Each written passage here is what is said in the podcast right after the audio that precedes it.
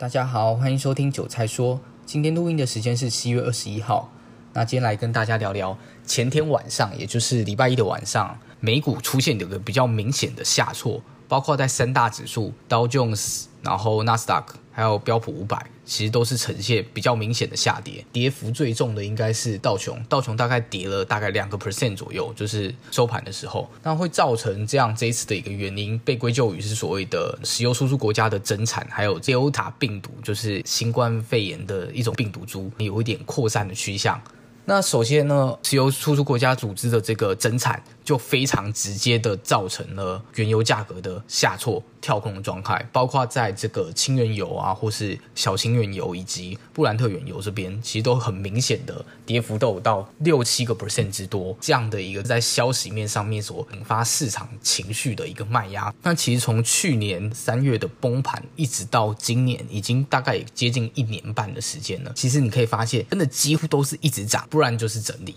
下跌都非常快速，然后杀完之后呢，开始就是慢慢慢慢一直往上回涨这样子，然后有时候会让你觉得说，哎，它是不是要第二只脚？上面这个套牢区间的压力很重，但是其实并不是每一次都是什么还要下去第二只脚，或是再拉回，其实很多时候它都是一个几乎是以一个类似纯 V 转的方式，就持续又一直在指数上往上走。那尤其可以看到这个呃加权指数，其实在前几日又再创了一万八的新高。那其实，在创这个一万八新高的时候，台积电这张股票，也就是台湾的权王，它其实价格没有什么动，尤其是在上礼拜这个呃传出 Intel 好像投资什么厂的什么消息之后，TSM 的 ADR 是暴跌了，所以带动了台积电隔天是直接跳空跌了二十几块，然后现在应该也是五百多块，接近六百块那个附近，所以代表在台积电的价格基本上完全没有变动的时候呢，有其他股票的价格上涨。来提供的这个全值，来带动整个加权指数突破前高。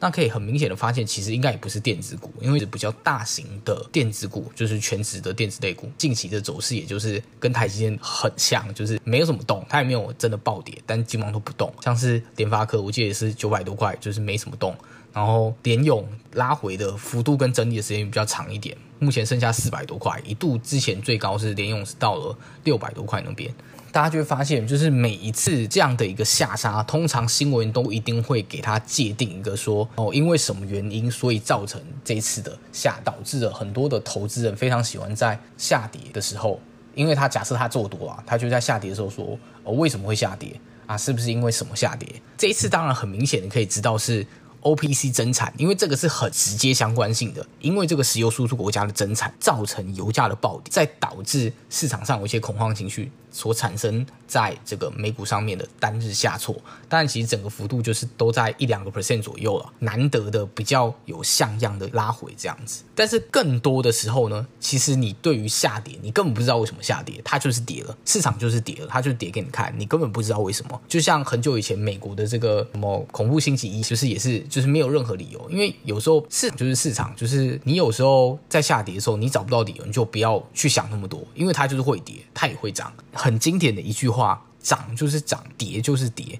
很多人会觉得是废话，我一开始听到想说，这不就废话吗？因为涨就是涨啊，跌就会跌啊。但是后来仔细想想，其实这句话是含有一点这个奥妙的成分在里面的。涨的时候就是涨，市场会涨，台股会涨，为什么？指数会涨，为什么？指数会涨，可能是代表部分全职的类股是涨的。那为什么这些全职类股会涨？代表有人在买进它。当然，它买进的时候，一定会有人觉得要卖出。就是我觉得这样股票该买进的时候，一定会有人觉得，哎，我觉得该卖出了，所以我买，它卖。我如果愿意用更高价格买的时候，这个时候价格就会上涨。只是如果我买的量比较大一点，我又愿意用比较好的价格去买的时候，理论上来说，价格就会慢慢的向上被推升。那当我买的是一档权值股的时候，它价格被推升的时候，它贡献的这个加权指数就会变得更多。那是不是就进一步的带动了指数的上涨？那是不是整个大盘就可能会上涨？那是涨就是涨。所以有时候你根本不会找到为什么涨，为什么跌，不会知道为什么。就算你。一直去努力去找说，哎，到底为什么跌？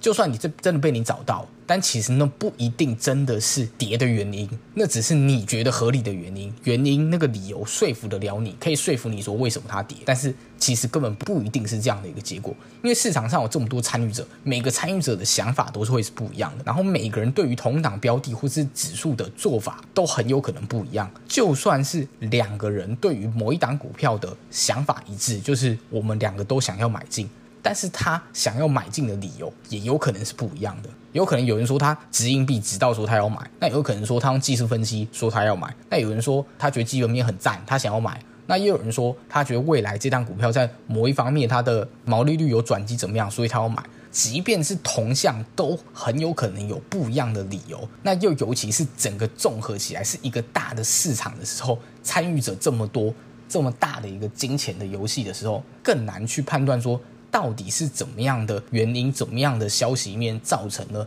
市场的一些反应？当然，还是有少部分的时候，你可以很明显的知道，确实是这个消息没错啊。但是大多的时候，其实你是根本不知道的。那我说少说少部分的时候，就很像这一次的这个原油的状况，因为他就说要增产了嘛。每日增产四十万桶，造成油价的下挫。那又加上新冠肺炎，可能未来原油的需求不会那么旺盛，再加上它又增产，又增加了这个供给的部分，所以造成价格下挫，很合理。这听起来就很合理，但是更多的时候其实是找不到这个原因的。所以呢，呃，总结还是一句话，就是至少我认为以这个现况啊，虽然我每次我也很常常不信邪，就是觉得。怎么可能会反串说拉回就是买点什么东西的？但是其实你这一年半来看，基本上真的拉回就是买点，特别是那种很快速，然后杀得比较深的这种，基本上都是买点。尤其是你现在七月七月底了嘛，你现在回去看看五月初的那一波杀盘，那你觉得说那绝对是买点。那另外现在的资金也有开始慢慢的由这个。